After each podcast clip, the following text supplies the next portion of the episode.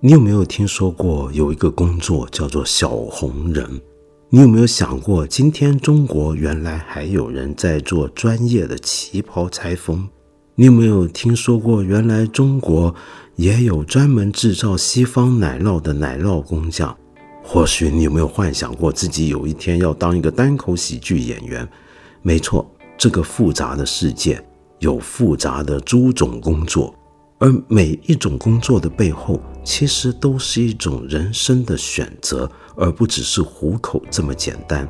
很多人都说，我们今天这个时代，每一个年轻人他一辈子转换工作的机会，大概是上一代人的好几倍。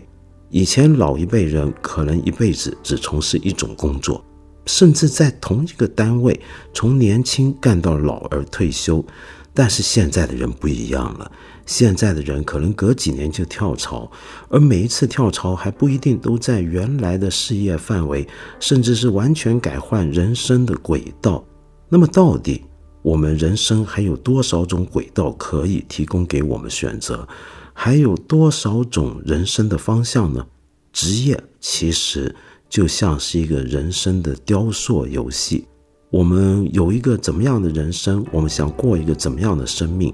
有时候是透过我所选择，或者我无奈进入的这个行业来决定的。我的行业，我从事的工作，会不断的在塑造着我的人格，不断的在塑造着我的兴趣跟生命的发展。所以，认识职业，其实就是认识人生的全部。我今天很高兴在这里向大家介绍我们推出的新节目《一百个职业告白》，来看一看一些你可能知道、你可能熟悉，或者你完全陌生的职业，听听看这里面有没有一些不足为外人道的小故事。